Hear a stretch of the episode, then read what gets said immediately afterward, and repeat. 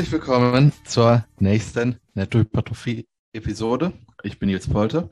Am anderen Ende der Leitung ist der junge Mann, der in den Kindergarten seiner kleinen Tochter geht, nur um Protein zu klauen. Arne, wie geht's dir? Dadurch, dass ich das Protein geklaut habe, geht's mir natürlich besser. Ich wüsste gar nicht, was man da für Protein klauen kann. Gibt's da keine guten Protein-Feedings für deine Tochter? Fürchte nicht frequent. Zeit, den Kindergarten zu wechseln. Da wirst du keinen guten äh, Kindergarten finden, ne, der da maximal gut aufgestellt ist. Naja, aber das ist schon, was da zu essen gibt, ist schon in Ordnung. Das ist, ist schon ausgewogen, sagen wir es mal so halt. Ne? Die kriegt zu Hause genug, äh, genug Protein, um zu wachsen, sagen wir es mal so. Perfekt. Ne? Da habe ich, da hab ich schon ein Auge drauf. Ne? Aber da möchte ich auch gar nicht mehr zu sagen, weil äh, dieser Tage äh, ist das ja schon, darfst du da nicht drüber reden. Da wirst du äh, in, in, den sozialen Medien oder da, wo du drüber redest, dann gleich an die Wand gestellt, wenn jemand eine andere Meinung hat. Wie man nun seine Kinder zu ernähren hat, zu erziehen hat und so weiter und so fort. Es ist brutal. Eine brutale Welt da draußen. Ja. Aber auch nur in den sozialen Medien. Aber mehr, mehr möchte ich dazu nicht sagen. Der ein oder andere wird äh, mitfühlen die ein oder anderen Eltern. Ne? Ja, Nils, erzähl mal, was ist los? Ich wachse. Viel, ich wachse, aber zwar immer noch nicht in die Höhe. Das, das habe ich aufgegeben. Aber ja, ich wachse sehr, sehr gut. Äh, ich weiß gar nicht, worüber wir letztes Mal geredet haben, wo wir waren. Ich bin jetzt im zweiten Meso nach der Diät und es läuft sehr, sehr gut. Und das freut mich sehr. Der erste Meso nach der Diät, der war ganz anders, als ich mir das vorgestellt habe. Äh, der war nicht, der war nicht schlecht oder so, aber der hat sich echt zäh angefühlt. Also ich bin immer ins Gym gegangen. Training hat nicht so viel Spaß gemacht und ich, ich habe da jetzt auch nicht krass abgerissen oder so. Also es hat sich einfach angefühlt wie harte Arbeit ohne, ohne Spaßfaktor. Und so habe ich das auch nach der Diät nicht erwartet. Also ich war schon so ein bisschen enttäuscht auch. Und ja, ich habe den Meso aber ganz einfach weiter durchgezogen. Ich, hab, ich musste den frühzeitiger beenden, beziehungsweise frühzeitiger in Deload gehen. Da gehe ich gleich mal drauf ein.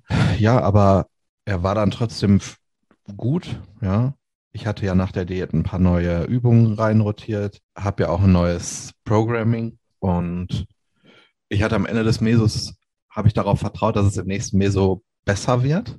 Ja, weil wenn du dich an die Regeln hältst, die im Bodybuilding herrschen und wenn du das Tag ein, Tag aus machst, dann wirst du irgendwann dafür belohnt. Und ich war mir sehr sicher, dass ich in dem Meso jetzt keine schlechte Arbeit geleistet habe.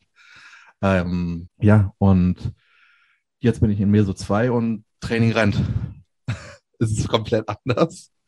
Und deswegen bin ich sehr, sehr glücklich, dass äh, ich da ohne Emotionen jetzt in den zweiten Meso nach der Diät reingegangen bin. Ich bin dann auch etwas äh, pessimistischer reingegangen mit dem Gedanken, hey, wird jetzt wahrscheinlich wieder ein Meso, der ein bisschen zäher wird. Aber nach der ersten Woche, nach der Intro-Week, läuft das Training extrem gut. Alle Übungen, die neu im Programming sind, laufen extrem gut. Das ist halt irgendwie Bodybuilding in a nutshell. Weil der erste Meso war halt, der war nicht spaßig. Also ich habe echt, ich bin ins Training gegangen, ich hatte gar keinen Bock aufs Training. Der einzige Glücksmoment war, als ich aus dem Gym raus war und ich wusste, ey, ich habe die Einheit komplett absolviert aber gerade dann sollte man drin bleiben und dann nicht mh, hm, aus emotionalen Gründen irgendwas umwerfen oder so. Ich habe zwar von Meso 1 auf Meso 2 Dinge geändert. Ich habe ein paar Übungen äh, rausgenommen. Die V-Squat habe ich rausgenommen, weil da war jetzt äh, die Fatigue auf einem ganz anderen Level. Also ich kann nicht mehr in diese Maschine reingehen. Habe ich komplett abgeschossen. Äh, dann habe ich den äh, Langhantel RDL rausgenommen, weil der jetzt auch psychisch extrem ausgelutscht war bei mir, um das mal sehr aus, äh, umgangssprachlich zu sagen. Ja, und dann habe ich noch die T-Bar Row rausgenommen, beziehungsweise die, äh, die Bohr für eine T-Bar Row. Aber das waren Entscheidungen, die ich gut begründen konnte, weil ich der Meinung war, dass ich die neuen Übungen mittelfristig besser, dass ich darin mehr Progression erzielen kann mittelfristig. Wenn ich nach Emotionen gehandelt hätte, hätte ich sieben, acht Übungen rausgenommen, weil sich der Großteil einfach kacke angefühlt hat. Bin aber drin geblieben, weil ich wusste, dass das lohnt sich und jetzt merke ich das. Jetzt bin ich in Woche vier vom zweiten Meso. Gestern hatte ich eine Push-Session. Das waren sehr, sehr viele PRs, eigentlich nur PRs. Dips waren jetzt keine PRs. Das waren 25 Kilo Zusatzgewicht und jetzt wiege ich nur 85. Ich habe das gleiche mal mit 90 Kilo bewegt. Da streng genommen ist das jetzt kein PR, aber ja, war trotzdem gut. Ähm, und ja, das, das geht gerade so bei mir. Die V-Squad die, da war die, die Stimulus to Fatigue Ratio jenseits von Gut und Böse. Ich habe dann das letzte Mal, als ich sie ausgeführt habe, habe ich sehr, sehr viel Gewicht draufgeladen. Und ich glaube, da habe ich mir irgendwas in der linken Schulter gequetscht oder so. Und da hat sie halt zehn Tage geschmerzt. Da habe ich kurz das Programming umgestellt. Keine großen Sachen. Ich glaube, ich habe eine Übung nicht machen können und habe äh, hab an drei Übungen etwas manipuliert, etwas das Tempo verändert und den Meso dann frühzeitig beendet und bin in Deload gegangen. Das ist jetzt auch weg mit der Schulter. Das war für mich dann aber ein, ein kleiner Hinweis, die Übung vielleicht rauszunehmen gegen eine Halberbeuge, die ich jetzt im Plan habe. Ähm, Dumbbell RDL läuft auch gut. Und dann habe ich jetzt im Laufe der Zeit, ich weiß nicht, ob wir schon mal darüber geredet haben. Ich weiß nicht, ob du aktuell die Übung im Plan hast. Ich habe die Rear Delt Row bei mir rausgenommen. Ich hatte die sehr, sehr lange im Plan. Die hat sich sehr, sehr gut angefühlt bei mir aber am Ende hat sie sich gar nicht mehr gut angefühlt. Und an dem anderen äh, Tag habe ich eine Butterfly Reverse und das ist der absolute Wahnsinn, wie ich da meine hintere Schulter ansteuern kann, wie nah ich ans Muskelversagen komme, wie hoch der Stimulus auf meine Rear Delts ist. Und die mache ich jetzt zweimal die Woche. Zweimal Butterfly Reverse ist bei mir größer als einmal Rear Delt Row und einmal Butterfly Reverse. Ja, dann ein bisschen skurril wir haben neue Racks bei uns im Gym, die stehen direkt vom Spiegel. Da habe ich schon mal einen Post zu gemacht. Deswegen habe ich das Langhantelrudern rausgenommen, weil ich eben vorm Spiegel ruder und mir das den kompletten Rhythmus des Ruderns nimmt. Wenn, also bei mir ist es so, wenn ich Langhantelrudern mache und das auch mit einem gewissen Momentum mache, ich, ich brauche einfach einen, einen gewissen Rhythmus da drin. Und als ich das das erste Mal vor diesem Spiegel stand, ich habe so schlecht gerudert wie noch nie in meinem Leben. Und am Ende, äh, am nächsten Tag, hat sich mein Rücken so scheiße angefühlt. Ich hatte richtige Rückenschmerzen. Und ja, deswegen habe ich jetzt eine T-Bar Row drin. Äh, jetzt glaube ich seit vier Wochen und die läuft auch sehr, sehr gut. Also das war auch eine gute Entscheidung, die Bohr rauszunehmen. Ja, das so am Allgemeinen. Ah, ich habe jetzt auch so eine Glute Bridge drin, wie bei dir im Gym. Hast du auch so eine Maschine oder, oder, oder machst du Hip Trust oder was machst du? Nee, ich habe eine Maschine. Ich, ich, ich, äh, ich würde doch nicht die Langhantel aufbauen, das verbrennt zu viele Kalorien. Das ist doch einer der Gründe, warum man äh, Hip Trust einfach vermeidet, oder? Einfach das Setup. Das ist, das ist so ein Pain zeitlich und, und oh, nee. Ich habe aber ein ja. bisschen, ich habe ich habe ein bisschen mit der, mit der Range of Motion jetzt bei der Maschine gespielt. Ich muss sagen, die wurde bei mir jetzt von Woche zu Woche kleiner, also so, dass ich oben die verkürzte Position mehr in den Fokus nehme. Darüber habt ihr einen mega guten Podcast aufgenommen. Aber das ist eigentlich, das war nie so die Intention in der Maschine. Auf jeden Fall, am Anfang hatte ich eine sehr große Range of Motion und die, die, die Übung hat sich einfach nicht gut angefühlt. Und je mehr ich die Range of Motion gekürzt habe, desto besser hat sich die Maschine angefühlt. Und ich habe auch ein unglaublich gutes Feedback von den Glutes, wenn ich mehr Range of Motion habe habe ich Feedback von meinen Quads. Also ich höre die, ich höre mit der Übung auf, weil meine Quads halt einfach aufgeben. Ich habe die Hip Thrust am Ende der Session äh, nach meiner Quad-Arbeit. Und äh, ja, letzte Woche hat sich die Übung so gut angefühlt. Deswegen bleibe ich jetzt bei einer relativ geringen Range of Motion. Ja, ich weiß nicht, wie das bei dir ist. Ja, ist lustig. Ich habe ja auch eine sehr ja, spezielle Maschine da in, in dem Gym, in dem ich einmal die Woche trainiere, die sehr, sehr gut ist grundsätzlich. Die kannst du halt äh, easy beladen. Die ist vom Setup halt, die ist genau das Gegenteil von einem Hip Thrust. Du kannst links und rechts einfach die Handelscheiben drauflegen und hast halt ein perfektes Setup sofort. Kannst halt sofort loslegen. Ne? Allein schon das würde die Maschine sehr, sehr wertvoll machen ähm, für die Arbeit. Ähm, und ja, die Range of Motion ist grundsätzlich klein in der Maschine, ist halt eine, auch eine, eine Glutenmaschine am Ende des Tages halt. Ne? Und da haben es lustigerweise haben mir zwei, drei Leute halt DMs geschickt, dass die Maschine ja geil aussieht, aber schade, dass sie so eine kleine Range of Motion hat. Und dann habe ich halt zurückgeschrieben, äh, finde ich halt überhaupt nicht schade, weil das für mich ideal ist, weil ich dadurch mein, mein Range of Motion standardisieren kann. Halt unten einmal anticken und oben halt Peak Contraction, was halt perfekt ist. So, ne? Also das, das, sind halt alles so Parameter, wo ich sage, alles klar, ich kann das standardisieren, easygoing äh, Setup machen. Das heißt, ich habe wenig Energieaufwand und auch mental wenig Energieaufwand und kann mich halt voll auf die Arbeit konzentrieren. Und das macht die halt sehr, sehr wertvoll. Gerade bei so einer Einheit, wo ich jetzt Lower plus Pull äh, an dem Tag trainiere, die halt schon grundsätzlich von, von dem, was du halt da an, an Energie mental von vorne, vorne herein reinsteckst, und weißt, bis die Einheit durch ist, musst du halt echt da Kann. gut performen, da musst du halt echt den Fokus hochhalten und das wird dich halt mental enorm viel kosten und natürlich auch einfach körperlich. Da ist sowas enorm wertvoll. Wenn ich da jetzt einen Hip Trust hätte, die jetzt, stell, wenn wir uns vorstellen, die Maschine würde jetzt kaputt gehen und ich müsste einen Hip Trust dafür alternieren das würde mich mental schon, boah, das wäre die schlimmste Einheit der Woche, instant, sofort halt, ne?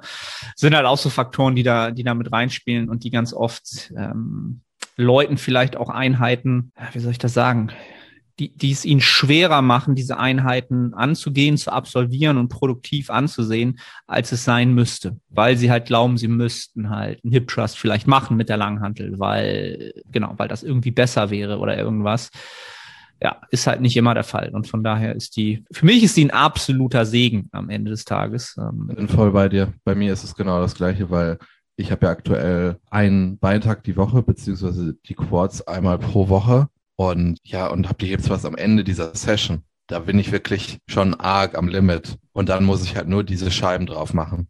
Ich mache ein, vielleicht zwei Aufwärmsätze. Das habe ich ja auch von dir gelernt, dass man nicht so viele Aufwärmsätze machen muss. Das zahlt sich jetzt übrigens extrem aus. Und ja, auch was du gesagt hast, wie, das, das ist auch extrem wichtig, wie du halt solche Sessions gestaltest, die, mh, hm, die einen gewissen Fokus haben. Bei dir Pull Legs die auch psychisch anstrengend sind. Ich, äh, letztens hat mich jemand gefragt, warum ich immer die gleiche Bizepsübung mache. Bizeps habe ich immer am Ende der Session. Und wenn ich da jetzt noch irgendwelche, äh, irgendwelche Raketenwissenschaft machen würde mit, mit unilateralen Übungen oder so, das würde mich so unglaublich viel Zeit kosten am Ende der Session, wo ich eh schon eine gewisse Ermüdung habe, sowohl physisch als auch psychisch. Und dann zu wissen, ey, ich mache jetzt nur mit der SZ-Stange am Kabel Curls vier Sätze. Der Stimulus ist sehr, sehr hoch. Ich kriege ein super Feedback in der Übung. Aber es sind halt nur nur vier Sätze und dann ist, ist, äh, ist diese Arbeit auch beendet. Ich habe auch früher am Ende äh, noch unilaterale Übungen dann gemacht und das, das hat mich dann schon mittelfristig abgefuckt. Und ich sehe da keinen Vorteil drin. Also ich, ja, jetzt sind wir beim Bizeps-Training, aber ich, ich denke eh, dass das kein, keine Raketenwissenschaft ist. Mach was, wo du deinen Arm beugst mit einer hohen relativen Intensität, wo vielleicht noch dein Ellbogen in einer stabilen Position ist und dann Go for it. Ja, also so, so klein, klein und sowas, das ist, ist aus meiner Sicht immer dann relevant, wenn du das für die Muskelgruppe priorisierst und du auch den Zeit und Aufwand für dich innerlich rechtfertigen kannst. Also du kriegst halt A, kriegst du einen guten Reiz raus, du merkst, dass du halt von der Übung profitierst und dann wirst du den Aufwand auch gerne investieren. Dann wird dich das mental auch nicht negativ beeinflussen.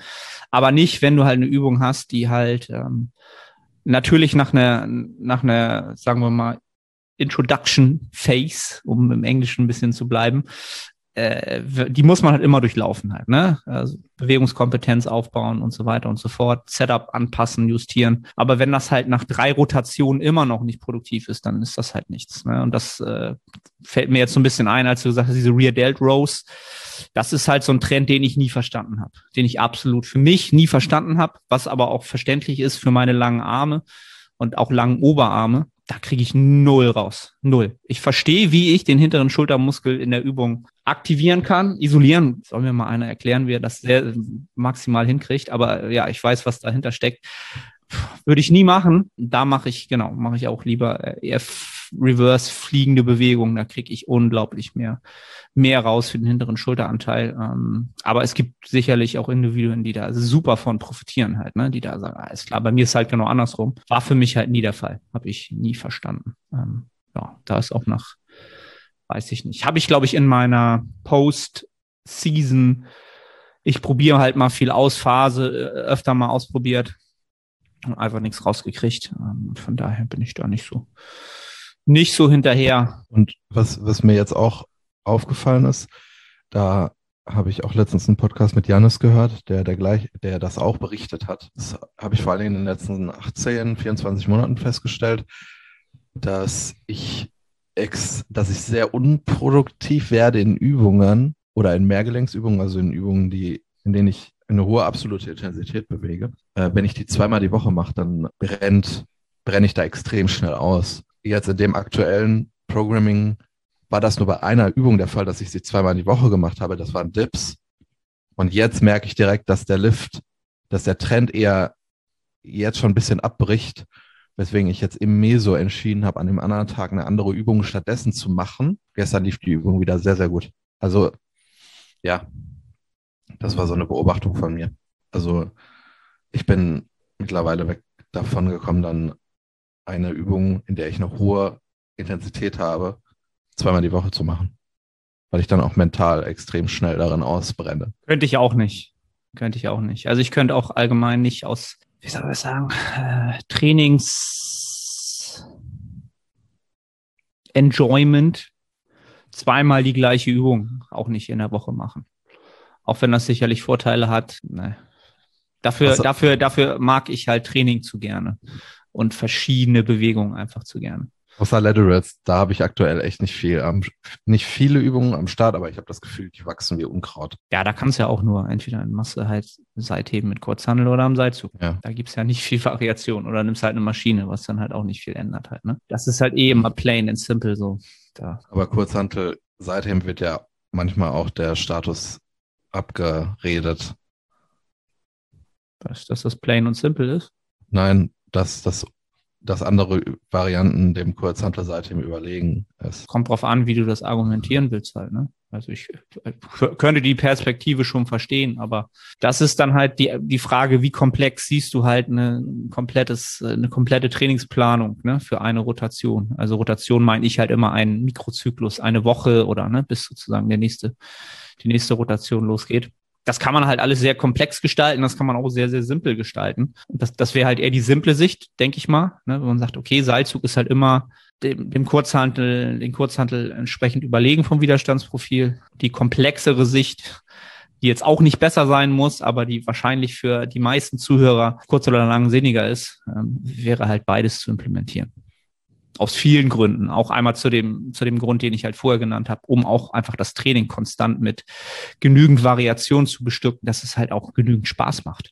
Das gleiche halt wieder. Wenn du sagst, alles klar, Seitheben, Seilzug ist halt das Effektivste. Ich mache das halt äh, dreimal, viermal die Woche dann wirst du halt nach zwei Wochen keine Lust mehr darauf haben. So, und dann kann das noch so effektiv sein. Du wirst halt nicht mit der gleichen Qualität, mit der gleichen Intensität, mit der gleichen Präzision von Woche zu Woche diese Übung ausführen, sondern da wird immer ein bisschen mehr äh, von diesen Parametern wegfallen, einfach weil du eine Aversion dagegen entwickeln wirst. Und wenn das nur unterbewusst ist, ne, irgendwann wird es dir bewusst, aber unterbewusst kriegst du halt eine Aversion.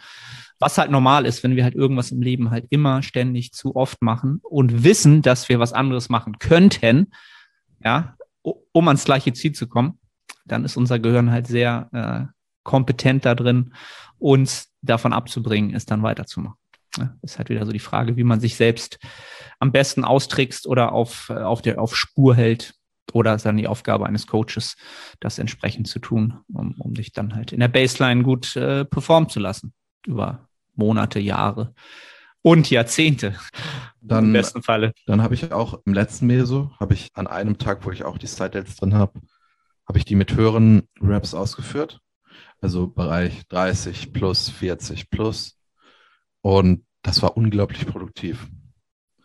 Und das habe ich jetzt äh, in diesem Meso auf einen Großteil der, der Side-Date-Arbeit gelegt. Und meine äh, Schulterarbeit hat sich noch nie so produktiv angefühlt. Also es ist echt krass es gibt bei mir ein extrem großes Gefälle zwischen Seitheben mit 10 bis 20 Wiederholungen und Seitheben mit mehr als 30 Wiederholungen, mehr als 40 Wiederholungen. Das war noch eine Beobachtung, die ich bei mir gemacht was, habe. Was heißt Gefälle vom, von dem, was du halt gefühlt an Wachstum generierst? Ja, vom Feedback, von, von, also das ist jetzt sehr, sehr subjektiv. Von dem Gefühl, ob, ob da was geht, ob, ob ich Muskeln in den Side aufbaue. Ja, wenn ich 10, wenn ich 10 bis 20 Wiederholungen mache mit, mit einer Kurzhantel und dann eine relativ hohe absolute Intensität bewege, 20 plus Kilo, das fühlt sich wesentlich unproduktiver an, als wenn ich jetzt mit 10 Kilo 45 Wiederholungen mache. Aber ich muss auch sagen, so wie ich das jetzt mache, hätte ich das vor drei Jahren nie machen können. Ich habe gestern, ich glaube, so 50 Wiederholungen gemacht mit 10 Kilo nach 25 Wiederholungen hat sich das einfach so ekelhaft angefühlt. Ich hätte aufhören können, wenn ich auf das Feedback gehört hätte von mir. Aber das waren halt 25 Wiederholungen in Reserve. Dann hätte ich, ich hätte dann wahrscheinlich vor drei Jahren, hätte ich das gleiche gesagt wie jetzt nur umgekehrt. Weißt du, was ich meine? Mhm. Weil ich dann, weil ich dann einfach zu leicht trainiert hätte. Beziehungsweise nicht in der Lage gewesen wäre, hart genug zu trainieren. Moin Moin, ich bin's Arne. Kurze Unterbrechung, um dich auf unseren Coaching-Service hinzuweisen. Wenn du schon des Längeren damit kämpfst, deinen Hypertrophie-Fortschritt konstant positiv auszurichten und du eine sehr persönliche und motivorientierte Zusammenarbeit mit einem Coach schätzen würdest, dann check den Link in der Beschreibung und melde dich. Was meinst du denn, woran das liegt, dass das produktiver ist? Sind das halt die langsam zuckenden Muskelfasern eher? Ich muss, ich muss sagen, dass ich mir darüber, ich habe mir über das Warum keine Gedanken gemacht. Ich habe einfach ausprobiert. Es fühlt sich sehr, sehr gut an. Mein Feedback ist gut. Und ich habe das Gefühl, oder ich sehe, dass meine Site sehr, sehr gut wachsen. Und das, das reicht dann für mich. Ja, prinzipiell ist das, das macht die Arbeit am Ende des Tages. Ne? Ja. Äh, du merkst schon, ich bin halt so jemand, ich will es halt durchdringen. Ich will es auch verstehen. Ja, ne? Nur weil, etwas, weil nur was etwas funktioniert, will ich halt wissen, ich bin dann halt gierig. Ne? In der genau. Hinsicht bin ich halt gierig, weil ich, wenn etwas funktioniert, will ich wissen, warum. Und dann Bin will ich voll bei dir. Will ich halt, will ich das vielleicht auch für andere Bereiche nutzen. Verstehst du? Also ich bin ja immer schon so am Analysieren und überlege halt, okay, warum funktioniert das gut? Was könnten Gründe dafür sein? Mir, also völlig okay. Es, ja. es macht die Arbeit. Verstehst du? Aber ich bin dann halt immer schon so, auch fürs Coaching halt immer schon so eine Etappe weiter, wo ich dann überlege, okay, macht das hab, Sinn, irgendwann das auch für Leute zu implementieren? Ich habe mir auch Gedanken darüber gemacht, ob das äh, woanders produktiv sein kann. Und meine Antwort wäre ganz oft nein. Also die höchste Rep-Range, die ich in anderen Übungen habe, ist bei einer Chest Press im zweiten Satz 15 bis 20 Wiederholungen. Und die einzige Muskelgruppe, wo ich so hohe Reps einsetze, sind die Delts, beziehungsweise die Side Delts und die Rear Delts. Bei der Butterfly Reverse habe ich auch äh, 20 bis 30 Wiederholungen. Das ist, das fühlt sich bei mir auch wesentlich produktiver an als zum Beispiel 10 bis 20 Wiederholungen. Also aber das ist halt auch eine sehr unbefriedigende äh, Antwort, wenn ich sage, ja, okay, nur bei meinen Side- und Rear-Delts, dann hast du immer noch nicht den Grund. Vielleicht liegt es einfach daran, dass du einen sehr, sehr kleinen Muskel hast. Und wenn wir dann von einer Rep-Range von 10 bis 20 reden, bewegst du einfach andere absolute Intensitäten als 30 bis 40, 40 bis 50 Wiederholungen. Weißt du, was ich meine? Und, und dass das eben dieser Punkt ist, weil wenn wir das auf andere Muskelgruppen übertragen und wir über einen Hip Hinge reden, dann hast du ja auch einen, oder wirst du wahrscheinlich einen großen Unterschied haben zwischen sechs bis zehn Wiederholungen und 30 bis 40 Wiederholungen. Mhm. Weil du da, weil du da auch gewisse Dinge hast, die dich, die dich limitieren, beziehungsweise die dafür sorgen, dass einfach, dass der Satz wesentlich unproduktiver ist. Aber ich glaube auch, wenn man mit so hohen äh, Raps arbeitet, der größte Nachteil ist eben, dass es sich verdammt ekelhaft anfühlt. Ja, es ist halt ekelhaft und also High Raps sind, sind für mich halt auch immer etwas, was ist halt schwer zu standardisieren äh, und es ist halt auch schwer oder es, es hinterlässt halt auch mental mehr Ermüdung aus meiner Sicht immer. Man, das macht vielleicht sogar Spaß, ne, in diesen Schmerz reinzugehen und da auch immer besser drin zu werden, akkurat auch in hohen Intensitäten da zu arbeiten, aber es hinterlässt danach halt auch ein äh, mental einfach mehr Ermüdung, ne, als wenn du einfach einen Hypertrophiesatz, keine Ahnung, sieben bis elf oder zehn bis 15 machst und sagst, alles klar, Intensität ist da, bam, Muskel feuert, Ende, nächster Satz. Ne? Das ist halt nochmal noch mal was anderes. Deswegen bin ich da auch immer vorsichtig damit, das äh, zu frequent äh, oder zu oft in, in, in Trainingsplänen zu verschreiben, gerade genau, wenn Menschen noch nicht oft mit solchen ähm, Mustern gearbeitet haben. Ne? Das ist, äh, da musst du, das musst du lernen, ähm, das dann auch abzurufen. Ne? Also du kannst das halt in den Trainingsplan reinschreiben, 30 bis 40 Reps, genau, und dann macht das halt jemand und nimmt dann halt die zwei Kilo Kurzhanteln, weil er denkt, ja, sonst komme ich ja gar nicht in die Rep-Range. So, ne? Dann hast du, hast du halt keinen Gefallen getan. Und das ist halt aus meiner Sicht auch enorm schwer zu coachen. High Reps sind schwer zu coachen aus der Ferne. Für mich extrem schwer. So, und da bin ich dann auch immer, bin ich auch immer sehr, sehr vorsichtig, weil ich einfach in der Hinsicht so ein kleiner Kontrollfreak bin. Ne? Ähm, wenn ich da nicht weiß, ob das alles so, äh, ja, akkurat ist, wie ich es gern hätte, auch wenn ich Videos sehe, das lässt sich halt ganz, ganz schwer einschätzen. Äh, und auch reporten für den Athleten, ja, ist halt immer schwer. Aber ist ein interessantes Thema. Ähm, ich finde halt dieses Thema Muskelfaserverteilung kommt bei mir immer öfter im Kopf halt so. Ähm, was könnte da für uns positiv sein? Was könnte uns für kontraproduktiv sein? Ähm, wo sind da Tendenzen? Wie können wir das mit der Zeit sogar da Tendenzen ändern? Von, vom Trainingsalter, vom Lebensalter etc. gibt es halt sehr, sehr interessante Tendenzen. ähm, die für mich als alten Sack natürlich interessant sein könnten. Ne? Äh, ich will da natürlich das Maximale rausholen aus meinem Training. Von daher, ja, werde ich mal in Zukunft ein paar Leute dazu interviewen, die da vielleicht schon auch äh, Erfahrungen mitgemacht haben. Des Längeren. Und da vielleicht ein paar Eindrücke haben. Bin schwerer als angenommen, aber Training läuft extrem gut. Form wird besser. Deswegen bin ich, bin ich nicht schockiert darüber, dass ich jetzt ein Kilo schwerer bin. Und ja, siehst, siehst du das ähnlich? Wenn die Rate of Gain zu groß ist. Das wenn was? sie abweicht, dass man am Plan festhält, dass man dann nicht sagt, okay, wir gehen jetzt mit den Kalorien runter. Obwohl alle anderen Sachen stimmen oder sagen wir mal mehr als stimmen. Ah, da, boah, enorm schwer. Das ist enorm schwer. Da musst du natürlich auch, musst du natürlich auch den Menschen dazu sehen die Daten, also die Bilder, die du halt nach der Diät hast und das, wo du jetzt stehst. Und wenn du dann sagst, alles klar, es ist halt drei Kilo über dem, was eigentlich geplant ist.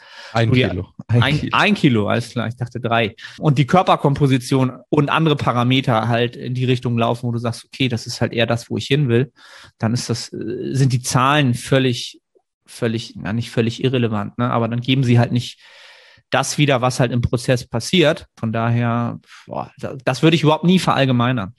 Ähm, weil das ist äh, aktuell bei mir auch eine interessante Tendenz. Ich habe halt auch, äh, wir haben halt relativ langsam gegaint und bei mir ist halt immer so der Klassiker, bei mir stagniert das Gewicht dann immer eher und dann habe ich halt von einer auf die andere Woche so einen Sprung von ein bis zwei Kilo nach drei, vier, fünf Wochen oder so. Und das lässt sich ja dann immer schwer überlegen, okay, woran liegt es? Ist jetzt einfach der, dass es endlich nach oben gegangen ist? Ne? Ist aber halt beim Aufbau eher selten, dass du halt so, so einen Sprung nach oben hast. Das hast du ja in der Diät. Und ja, das heißt, ich habe da halt immer diese Sprünge nach oben, ne? Und da versuchen wir jetzt äh, nicht zu sehr, das, das nach oben springen zu lassen, um einfach jetzt noch lange, lange, lange, lange, lange, lange im Überschuss äh, entsprechend zu bleiben. So. Und äh, ja, Deswegen das lässt sich ganz schwer, ganz schwer einschätzen. Grundsätzlich, wenn ich Athleten habe, die halt noch nicht ansatzweise, ja, wie soll ich das sagen, noch nicht in ihrer, in den letzten, letzten 60, 70, 80, 90 Prozent ihres Gesamtpotenzials sind, dann immer höhere Gaining Rates. Absolut, weil ähm, davon werden die dann profitieren. Da macht es dann wenig Sinn, das immer kurz zu halten und dadurch Performance, Regeneration vielleicht nicht Richtung Optimum zu verschieben, weil ja, keine Ahnung, wir zwei Gramm mehr Fett pro Zeiteinheit da drauf packen. Das kannst du mit den schnell weg Diäten. Das ist, das ist halt äh, eher andersrum wettzumachen, wo, wenn du da halt einen eher einen Athleten hast, der halt eher so bei, keine Ahnung, 70, 80, 90 Prozent seines Gesamtpotenzials ist, dann äh, würde ich ganz klar das eher am, am unteren Ende äh, festmachen und so große Sprünge wahrscheinlich eher nach unten hin begradigen oder so wie wir es jetzt machen. Lukas zum Beispiel hat gesagt, alles klar, warum wir sind halt extrem gesprungen von einer auf die andere Woche irgendwie eineinhalb Kilo. Ne? Ich will jetzt nicht die Kalorien reduzieren. Guck mal, dass du hier und da an einigen Tagen einfach mal so einen kleinen Puffer schaffst. Ein bisschen was einsparen. Ne? Das ist auch so mental, wo ich gesagt habe, das ist sicherlich auch das. Ich könnte auch einfach sagen, alles klar, wir streichen 100 Kalorien, aber müssen wir ja gar nicht so äh, faktisch so besprechen, sondern spar mal hier und da, wenn es passt, irgendwie was ein und dann gucken wir mal, dass wir das, äh, den, äh, diesen, diesen großen Sprung so ein bisschen abpuffern nach unten und dann ist gut. Ne? Und wenn es dann so bleibt, ist es halt so. Das ist ne? gerade so bei mir so der Status quo. Und ich bin da ja allgemein sowieso. Ich führe aus, ich mache das und auch im Training und bin da komplett emotionsfrei, was meinen eigenen Prozess angeht. Immer noch. Ähm, ja, da bin ich in einer, in einer guten, guten Situation, was das angeht ähm, vom Kopf. Ja. Äh, und um bei mir alles abzuschließen, ich habe mir letzte Woche noch fast einen Fuß gebrochen. ich hatte einen kleinen Trainingsunfall. Mir ist eine äh, Kurzhantel auf den Fuß gefallen nach Dumbbell RDLs. Ja, ich habe echt großes Glück gehabt. Die ist mir so auf den Zeh gefallen und mir ist direkt schlecht geworden. Mir ist so richtig eiskalt den Rücken runtergelaufen. War, war total die Schocksituation für mich. Bin ich auf Toilette gegangen, und habe vorher ein kleines Gebet gesprochen, habe meinen Socken ausgezogen. Da war noch alles dran.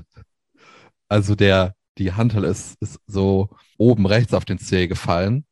Wenn die ein bisschen weiter links gefallen wäre, wäre der Zeh durch gewesen. Aber der ist halt nur so oben auf die Kante gefallen. Und da war ich mir relativ sicher, dass der nicht gebrochen ist. Und habe dann das Training auch weitergemacht. Aber es war extrem schwierig, in, dann danach den Fokus hochzuhalten. Also Das war eine sehr schwierige Session. Ja, ich bin sehr, sehr dankbar, dass mein Fuß nicht äh, irgendwie noch sieben Zentimeter weiter rechts stand, dann wäre der durch gewesen. Die Frage ist ja, wie hast du das hinbekommen? Ich habe den Satz beendet, ich habe die Kurzhanteln auf äh, die Bank gelegt, aber ich habe die linke Hantel falsch positioniert, weil der Satz so ermüdend war. Das war der letzte Satz und dann habe ich, als ich abgelegt habe, habe ich noch so auf die linke Hantel geguckt und habe schon gesehen, oh, das habe ich jetzt nicht gut gemacht. Und dann war es schon zu spät. Ja. ja. Kinder, immer auf die Sicherheit achten. Das kann das Ende eurer Progression sein für viele Monate. Erstmal der, der Mittelfußmatsch ist, so, da ist nicht mehr viel mit Unterkörpertraining. Von daher äh, soll ja schon dem einen oder anderen in seiner Trainingskarriere passiert sein. Von daher, da müsste man mal spezielle Bänke für haben, die irgendwie so äh, ja, einen Rand besitzen, den man irgendwie ausklappen kann oder irgendwas. Ja. Gibt es bestimmt ja, auch so. irgendwas, ne? Aber natürlich oder man stellt Standard-Gyms. Oder man stellt sich nicht so doof an wie ich. Ich werde jetzt auf jeden Fall immer nach Dumbbell Adi, als wenn ich einen Satz beendet habe, werde ich Sicherheitsabstand machen. Sicherheitsabstand. ja. Ja, das ist, das ist, halt, muss halt, du musst halt da eine Routine, eine Gewohnheit drin haben. Ne? Ja. Also ich habe das halt, nachdem mir das hier äh, ja gar nicht so passiert ist, sondern während des Lockdowns ja einfach diese Scheiben abgerutscht sind ähm, und mir halt fast die 15 Kilo ja, Gusseisenplatte, die auch noch so spitze Kanten hat, fast auf dem Fuß gefallen sind, halt, wo ich hier noch ein riesen, riesen äh, Loch im Parkett habe. Ähm, da bin ich halt echt äh, sensibilisiert. Ne? Das heißt, auch im Gym, wenn ich die Handel halt zurück aufs, auf die kurz, auf die, auf die Bank lege, egal wie kaputt ich bin, ich fasse halt nochmal an, dass sie da fest drauf liegen, genau, und gehe halt gleich einen Schritt zurück. Immer. So, das ist halt schon so, da denke ich nicht mehr drüber nach. So, weil eben, wenn halt dir die 60 Kilo Hantel da auf den Fuß fällt, dann vergiss es. Dann ist halt scheiße. Dann ist aus. Und das ist halt so unnötig halt, ne? Wir sollten uns eigentlich, wenn wir Bodybuilding-Athleten sind, aus meiner Sicht, so gut wie nie schwer verletzen wenn wir uns verletzen, weil wir wirklich an unseren Limits irgendwie hantieren, dann sollte das maximal eine, ja, eine Verletzung sein, die man dann immer noch moderieren kann im Nachgang, aus meiner Sicht. Ähm, da bin ich ganz anderer Meinung als viele andere Athleten. Ganz, ganz klar. Ähm, viele sagen, okay, wenn du halt dein Limit aus, äh, ans Limit gehen willst, musst du auch mal ein höheres Verletzungsrisiko eingehen. Ist aus meiner Perspektive immer, immer noch kurzsichtig. Das okay, ich nie den, die Menge an Potenzial, die du dafür rausholst, rechtfertigt. Ich habe ich, ich hab gar nicht so mitbekommen, dass es viele gibt, die das anders sehen als du. Weil wenn du an deinem, wie hast du das jetzt gesagt, wenn du an deinem Limit sein willst, hat das ja, ja, die, ja die Potenziale aus, aus wirklich ausmaxen halt, ne? Sagen, okay, ich will die mechanische Last wirklich mal ähm, ans Limit treiben, dann kannst du das sicher tun. Musst es aber nicht ja, wie soll ich das sagen? Das Verletzungsrisiko ist immer da, wenn du sehr, sehr hohe Lasten bewegst halt, ne? Ist halt aus meiner Sicht für maximale Hypertrophie, gerade langfristig, wenn du sagst, okay, du willst halt, äh, wenn du 30, in den 30ern, 40ern wirklich der beste Athlet sein, der du sein willst.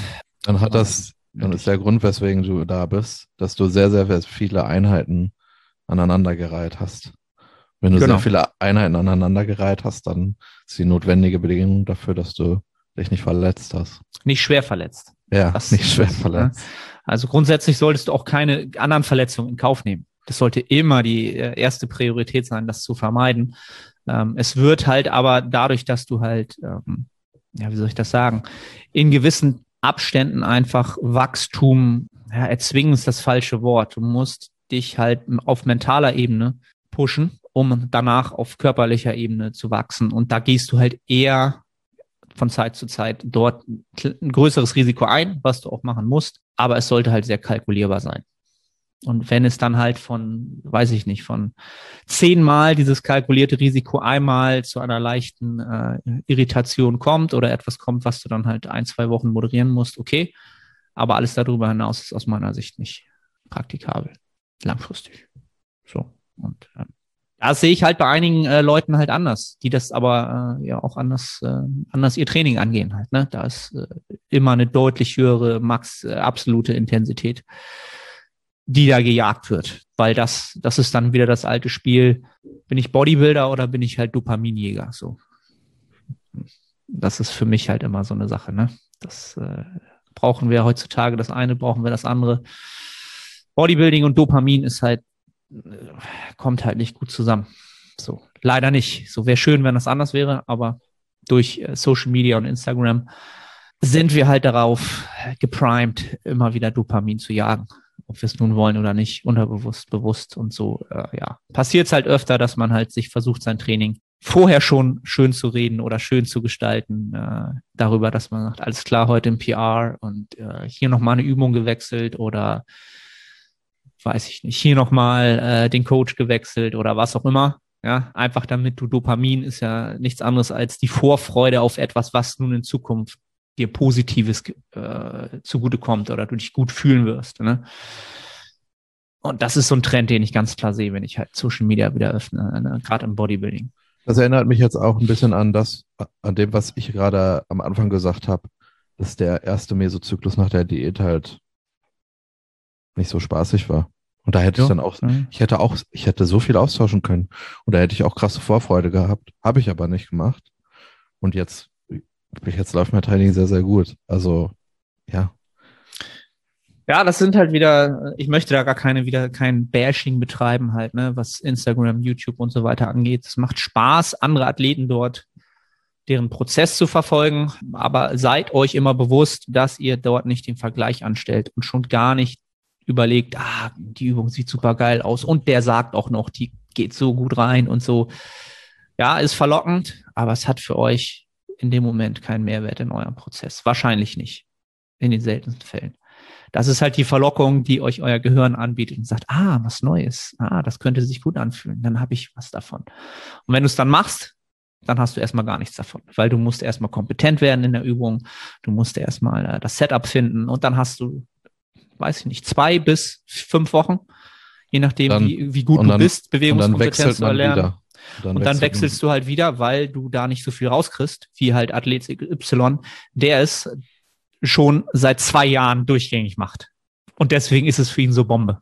Ja, ähm, das ist halt, das ist halt schwer. Ne? Du siehst einen Athleten, der, der unglaublich aussieht, und sagt, ah, alles klar, mein, mein, mein unterer Latt und die unteren Lattfasern sind explodiert, seit ich diese Übung mache. Und dann sagt er aber nicht, dass er das seit zwei Jahren macht, sondern ähm, ah, da habe ich ganz neu drin wahrscheinlich. Alles klar, mache ich halt auch so. Ne? Und da gibt's halt immer wieder Übungen, die natürlich immer durch die Szene durchhuschen, so, die dann alle machen.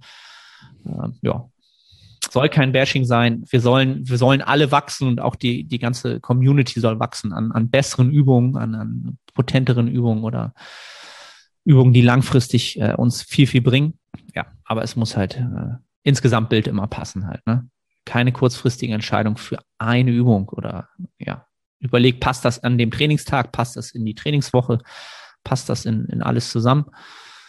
Und das ist halt immer gar nicht so einfach. Das ist halt das, wo, wo wir emotional uns immer wieder äh, kurz halten im Fortschritt, weil wir halt zu oft drüber nachdenken und dann äh, wieder überlegen und machen und tun und ja, wie ich ja schon oft gesagt habe, ich da einer der schlechtesten Athleten bin, das halt äh, objektiv für mich selber zu sehen, weshalb ich ja, mich nicht selber coachen kann.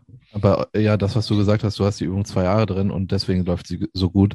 Aktuell habe ich auch das Gefühl, mein Rücken wächst unglaublich gut äh, und das, er ist aktuell priorisiert. Ich trainiere äh, den Lat sogar dreimal die Woche aber ich glaube, dass ich davon, von diesen Entscheidungen, die ich nach der Diät getroffen habe, jetzt noch gar nicht den Großteil der Adaption erfahre. Der Grund, warum ich jetzt gerade das Gefühl habe, hey, es geht da sehr, sehr gut voran, ist, dass ich einen Großteil der Übungen, die ich für den Rücken mache, schon sehr lange mache. Und dass ich da jetzt extrem von profitiere. Das hat nichts damit zu tun, dass ich jetzt, dass ich jetzt eine T-Bar Row reingenommen habe. Oder dass ich äh, ich glaube auch noch nicht, dass sich das so entfaltet, dass ich jetzt halt äh, Chin-Ups im Plan habe, dass ich mich mit viel Gewicht hochziehe. Ich glaube, diese Adaption erfahre ich gerade noch gar nicht.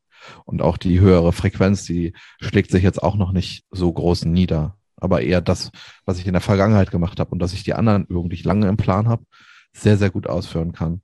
Und dass da wirklich jede Wiederholung genau da ankommt, wo ich sie haben will. Und diesen Skill kann ich nicht in drei, vier Wochen erlernen. Und wie du gesagt hast, erst recht nicht, wenn ich dann nach vier Wochen merke, oh, das ist ja gar nicht so toll, gehe ich in die nächste Übung rein. Also dann würde ich mich nur im Kreis drehen. Und das ist scheiße langweilig, ey. Mein, ich glaube, mein, ja, meine dritte Rückensession, die ist seit 12, 18 Monaten, ist die fast gleich. Das Einzige, was sich jetzt geändert hat, ist, dass ich da ein Dumbbell RDL drin habe. Der Rest ist gleich. Ich habe ich hab da die, ja, die Lattarbeit ist gleich, die Trap-Arbeit ist gleich, die Übungen sind gleich. So, es ist so langweilig, wenn ich in die Session gehe. Das ist echt, das ist so langweilig, aber es zahlt sich jetzt aus. So, also, ja. Moin, moin, Arne hier. Ganz kurze Unterbrechung, um dich auf die Nettohypertrophie hinzuweisen. Du strebst nach maximaler Hypertrophie. Du fragst dich, ob das Steigern des Gewichts auf der Handel oder doch eher die Mind-Muscle-Connection Priorität hat ob die Intensität, also die Nähe zum Muskelversagen ausschlaggebend sind oder doch eher ein dynamisches Trainingsvolumen. Kurz gesagt, alle diese Faktoren sind relevant, wenn es um Hypertrophie geht. Die Nettohypertrophie bietet eine Trainingsplanung, die all diesen Faktoren gerecht wird und einen Zeitraum von vier Monaten über drei Phasen, also drei Mesozyklen, jedem der genannten Faktoren zur passenden Zeit seine stärkste Rolle spielen lässt. Die einzelnen Phasen sind so gestaltet, dass die Ergebnisse in Form von Anpassungen die nächste Phase befeuern.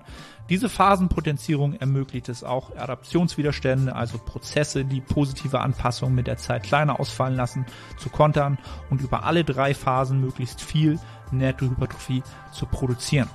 Wenn du also ein Trainingssystem suchst zu einem fairen Preis, dann schau jetzt in die Beschreibung und ich freue mich, dich bei der Nettohypertrophie begrüßen zu dürfen.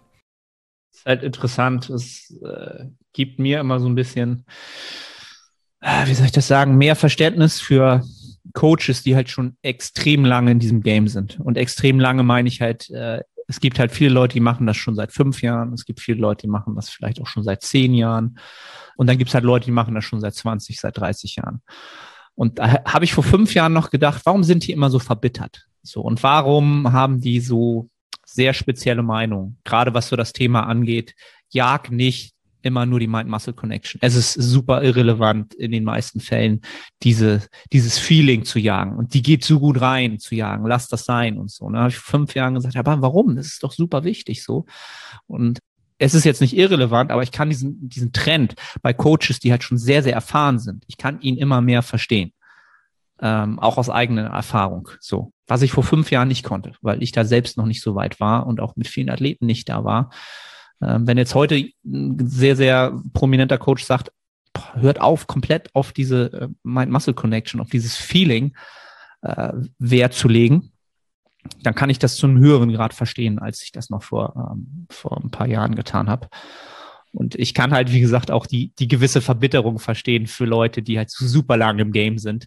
Ähm, wenn, wenn, wenn so ein Lyle McDonald, ne, der ist ja schon, der ist ja fast schon das verbittert ist ja nicht mehr das richtige Wort, sondern der ist ja schon, äh, wie soll man das sagen? Ah, da fehlt mir das, der ist ja komplett von der Szene ver, vergrämt und der äh, kann ja einfach nicht mehr, der rastet ja komplett aus, wenn auch nur irgendein Experte irgendwas sagt. Ist alles völlig übertrieben von ihm, aber ich kann ihn mittlerweile tatsächlich verstehen, auf, auf, auf, auf, auf eine gewissen Weise. Weil wenn du das alles schon so lange machst, dann siehst du halt bestimmte Muster und du siehst halt, soll ich das sagen, dass doch auch viele Leute durch, durch Ego unbewusst getrieben doch ja Sachen tun und sagen, die, äh, die sie vielleicht in, in zehn Jahren, wo sie umschrinken werden, wo sie sagen, okay, vielleicht war das doch nicht so ideal oder so. Ne? Gar nicht jetzt ein bestimmtes Thema, aber ja, ich werde halt alt, ne? Und dann kriegst du halt einen anderen Blick auf, auf viele Sachen so. Das ist halt eine interessante ähm, Tendenz, die ich da gerade bei mir selber sehe, wie ich halt viele Sachen mittlerweile betrachte. Ja. So weit, so gut. Dass auch das langweilige, repetitive größer ist als andere Sachen. Ja, ist, das ist halt, wie soll ich das sagen? Es ist wahrscheinlich 95 Prozent der Arbeit. Ja, aber ich habe auch gestern äh, meine Push-Session von gestern niedergeschrieben und wie die aufgebaut ist. Und eigentlich hätte ich schreiben können, ja, so ist sie aufgebaut. Und das mache ich halt Woche für Woche. So ist es halt. Und das ist die Magie dahinter. Fertig. Okay, ich fange mit Laterals an, weil die Side jetzt bei mir etwas mehr Priorität genießt. Das ist es. So. Fertig. Ja, aber da, aber da, haben doch auch die Leute trotzdem Mehrwert von. Ja, natürlich.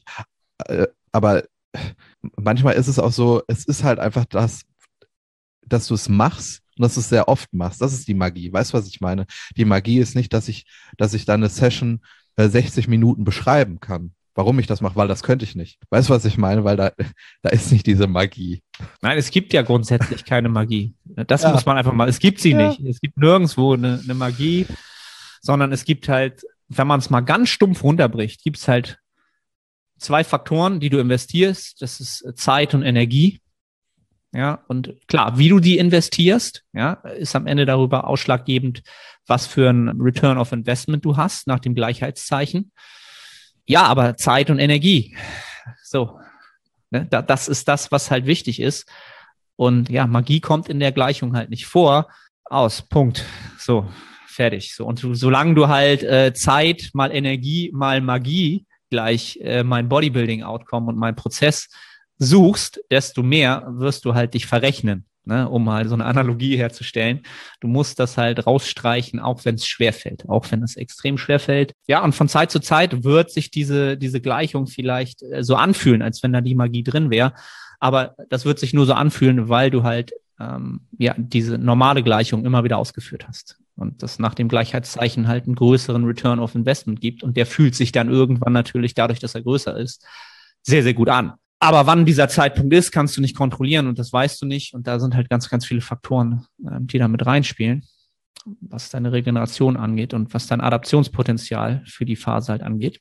Und deswegen ist am Ende des Tages auch immer so Podcasts, finde ich halt es spitzt sich halt immer so zu bei irgendeinem Thema oder auch am Ende so, wie kriege ich das jetzt so zusammengefasst, ne, dass, dass der Hörer jetzt sagt, alles klar, so werde ich jetzt ein besserer Bodybuilder. Wo ist jetzt hier der, äh, weißt du, dieser, dieser Leitsatz, am Ende ist es halt das. Ja, das, das gibt's aus meiner Sicht auch nicht. Also auch dieses Zeit mal Energie gleich. Ja, das ist halt auch immer unterschiedlich, was für dich Zeit und Energie halt ist. Lass uns einfach alle trainieren kontinuierlich. Und jedes, jedes Training wertschätzen. Ne? Wenn man jetzt nochmal so philosophisch werden will zum Ende, habt Wertschätzung für äh, die Möglichkeit zu trainieren. Es ist, wie gesagt, ein Privileg, gesundheitlich, zeitlich, ja, so ein Hobby, so ein Hobby nachzugehen. Oder selbst wenn du sagst, du bist halt, siehst dich nicht als Hobbyathlet, sondern willst halt Pro werden, eine Pro-Card erlangen im Natural Bodybuilding oder welchem Bodybuilding-Level auch immer. Ja, dann äh, viel Glück dabei. War kein Glück, sondern äh, viel Arbeit. Nils, hast du noch irgendwelche ähm, philosophischen Worte wie immer zum Ende? Nee. Ich freue mich auf die Pull-Session nachher. Mhm. Wird gut. Ich trainiere heute auch Pull. Oh, nice. Ah, und Lower. Womit, womit startest du? Kurzhandelruder. Bilaterales Kurzhandelruder. Anschließend wahrscheinlich die HS-Row. High Row mit Boah, Double Contractions. Und dann geht's in die Pendelbeinpresse. Unilateral. Pendel, Pendel, ach so. Ah, ja, okay. Ja, die ja. Beinpresse, die halt in der, in der, äh, am Ende in der verkürzten Position extrem unangenehm ist. Wie gesagt, habe ich glaube ich letztes Mal auch schon gesagt, ne? Das Biest von mir getauft.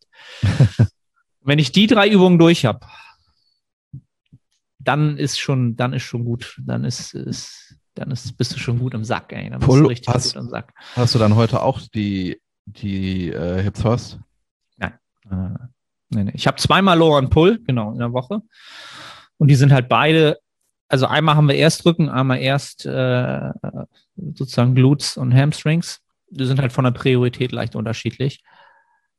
Aber Quads sind halt immer erst, wenn in der Mitte oder am Ende angesiedelt, weil die aktuell halt keine Priorität genießen damit die hintere Kette halt Fahrt aufnimmt und das wird halt am längsten dauern. Ne? Das ist halt der Grund, warum wir da so viel machen. Und ähm, macht Spaß, ist, sind die Einheiten jetzt aber im zweiten, nee, ja doch, der zweite Meso nä nähert sich jetzt Ende der dritten Woche. Jetzt ist das langsam richtig zornige, zornige Arbeit, sagen wir es mal so. Ähm, was auch gut ist. Ne? Das ist jetzt so die Honeymoon-Phase ist halt vorbei. Jetzt, jetzt ist halt die Arbeitsphase und danach kommt halt die, ja, wie soll man das sagen?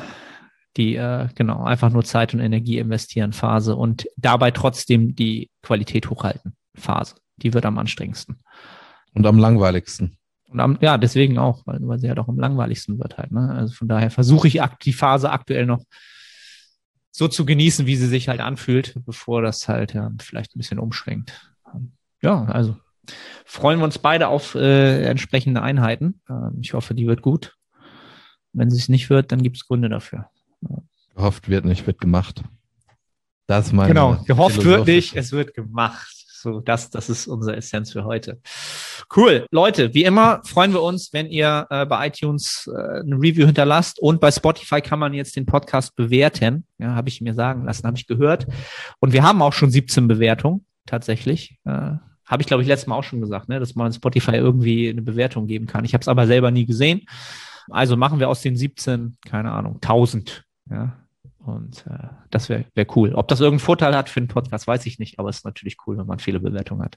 Also wenn euch das Ganze irgendeinen Mehrwert gegeben hat, dann äh, wäre es cool, wenn ihr da jetzt einmal draufklickt, das Ganze teilt und so weiter. Da freuen wir uns enorm äh, und sind nächstes Mal zur nächsten Episode, wo wir heute wieder keine Fragen beantwortet haben, weil wir keine mehr rausgesucht haben. Sicherlich. Ich glaube, du hast es sogar bei Instagram versprochen, ne? Ich möchte mich, ich möchte mich dich da nicht zu äußern. Ich ne? möchte mich enthalten. Sich enthalten. Wir, wir geloben weiterhin besser. Ich habe eine Frage privat beantwortet, okay. weil ich antizipiert habe, dass wir heute vielleicht das nicht machen. Okay. Okay. Wir bleiben dran. Wir bleiben dran. Ja. Alright. Bis zur nächsten Episode, Freunde.